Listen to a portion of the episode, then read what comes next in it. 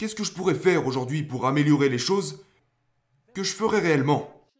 Et ça sera généralement des petites choses, car vous n'êtes pas si discipliné que vous ne le pensez, mais trouvez ces choses et faites-les.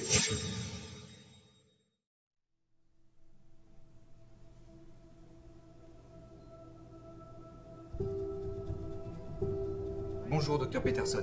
Euh, ma question est, je sais que vous avez parlé dans la dernière, dans la dernière conférence, de l'importance de se fixer des objectifs dans la vie et euh, avoir en quelque sorte des objectifs à atteindre.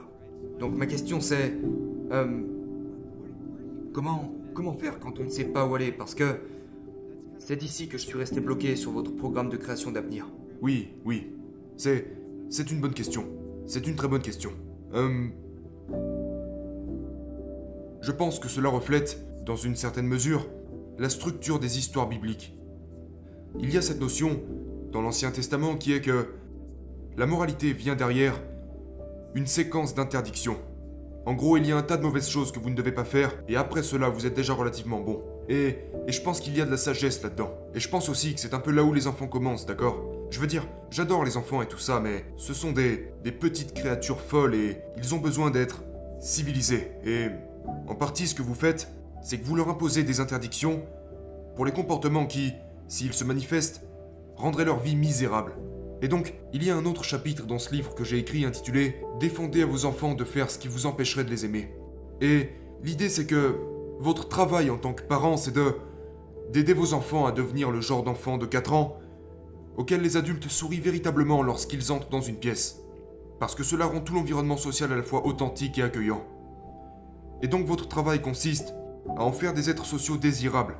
Et une grande partie de cela réside dans la prohibition. Ok? Et ensuite a lieu cette transformation éthique. Cela se produit, dans une certaine mesure, dans la tradition, dans la tradition prophétique, où il y a un esprit qui semble, dans un certain sens, s'élever au-dessus des lois. Mais il y a une réelle transformation entre l'Ancien Testament et le Nouveau Testament. Parce que l'Ancien Testament est la prohibition. Et le Nouveau Testament est... Eh bien voici les bonnes choses que vous devez faire une fois que vous vous êtes réellement écarté de... du péché impulsif, disons. Et une fois que cela est fait, il y a de bonnes choses à accomplir. Maintenant, vous pourriez dire, eh bien, je ne sais pas quelles sont ces bonnes choses à accomplir. Et il n'y a pas de mal à ça. Donc, donc c'est pourquoi il, y a cette chose que j'ai dite aux gens qui est devenue un même fou sur Internet, qui est celle de ranger votre chambre.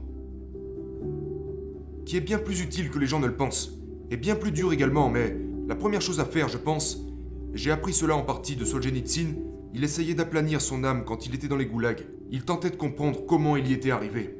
Comment il s'était retrouvé là-bas. Vous savez, pas Staline et Hitler, même s'ils étaient un peu à blâmer, mais ils ne pouvaient pas faire grand-chose à ce sujet. Je pense que ce que vous avez à faire, et cela fait partie de l'humilité, c'est que vous devez regarder autour de vous, dans votre sphère d'influence, votre sphère d'influence directe, et corriger les choses qui s'annoncent comme ayant besoin d'une correction. Et ce sont souvent de petites choses. Vous savez, ça pourrait être comme... comme votre chambre. Mettez-y de l'ordre, parce que le fait est que ce n'est pas vraiment si important que votre chambre soit en ordre. Or, c'est faux. Une chose importante est que vous appreniez à faire la distinction entre l'ordre et le chaos. Une autre chose importante est celle d'être capable d'agir de sorte à créer de l'ordre. Et dans la plupart des ménages, il y a au moins une centaine de choses qui pourraient être corrigées. Corrigées dans le but de vivre de manière bien moins hideuse et horrible. Et donc, pratiquer cela est une forme de méditation qui s'avère très utile. Et c'est aussi, c'est aussi, je pense que c'est un acte divin. Parce que vous prenez le chaos. Et vous savez, si vous prêtez attention, même à une simple pièce, c'est tellement intéressant. Et j'ai appris, parce que j'ai rénové de nombreux endroits maintenant, l'une des choses que j'ai vraiment apprises, c'est que même si vous possédez une structure, même que vous cherchiez dans tous les coins et recoins, que vous les nettoyiez et, et que vous y mettiez votre propre empreinte, en les faisant vôtres, ils ne vous appartiennent pas. Le simple fait de la propriété physique ne veut pas dire que ces choses vous appartiennent. Vous devez établir une relation dynamique avec les objets avant qu'ils ne vous appartiennent réellement. Et donc, je pense que vous pouvez commencer par faire quelque chose d'aussi simple que vous asseoir sur votre lit et penser ok, il y a probablement 5 choses que je pourrais faire aujourd'hui de sorte à ce que demain matin soit un peu mieux que ce matin. Ou du moins pas pire qu'il ne l'était. Et généralement ça sera... C'est un peu comme avoir à avaler un crapaud au réveil, d'accord? Il y a des choses que vous ne voulez pas faire. Il y aura des choses que vous essaierez d'éviter. Comme des serpents, essentiellement. Mais si vous vous demandez, comme si vous demandiez à quelqu'un, ce que je pense être une forme de prière, qu'est-ce que je pourrais faire aujourd'hui pour améliorer les choses? Que je ferai réellement. Ça sera généralement des petites choses, car vous n'êtes pas si discipliné que vous ne le pensez, mais trouvez ces choses et faites-les. Et puis, vous, vous rassemblez un peu le monde quand vous faites ça. Et ça se répandra autour de vous. Mais vous mettez aussi votre... Vous vous transformez en quelque chose qui... qui devient capable de créer de l'ordre dans le chaos. Et cela vous rendra progressivement plus fort. Et puis le lendemain, vous pourrez peut-être entreprendre une tâche un peu plus grande. Et plus tard, vous profiterez des intérêts composés, si vous le faites. C'est une technique extrêmement puissante.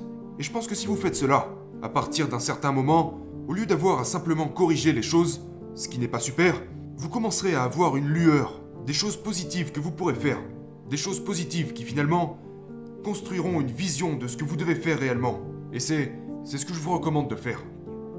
All right. Good night.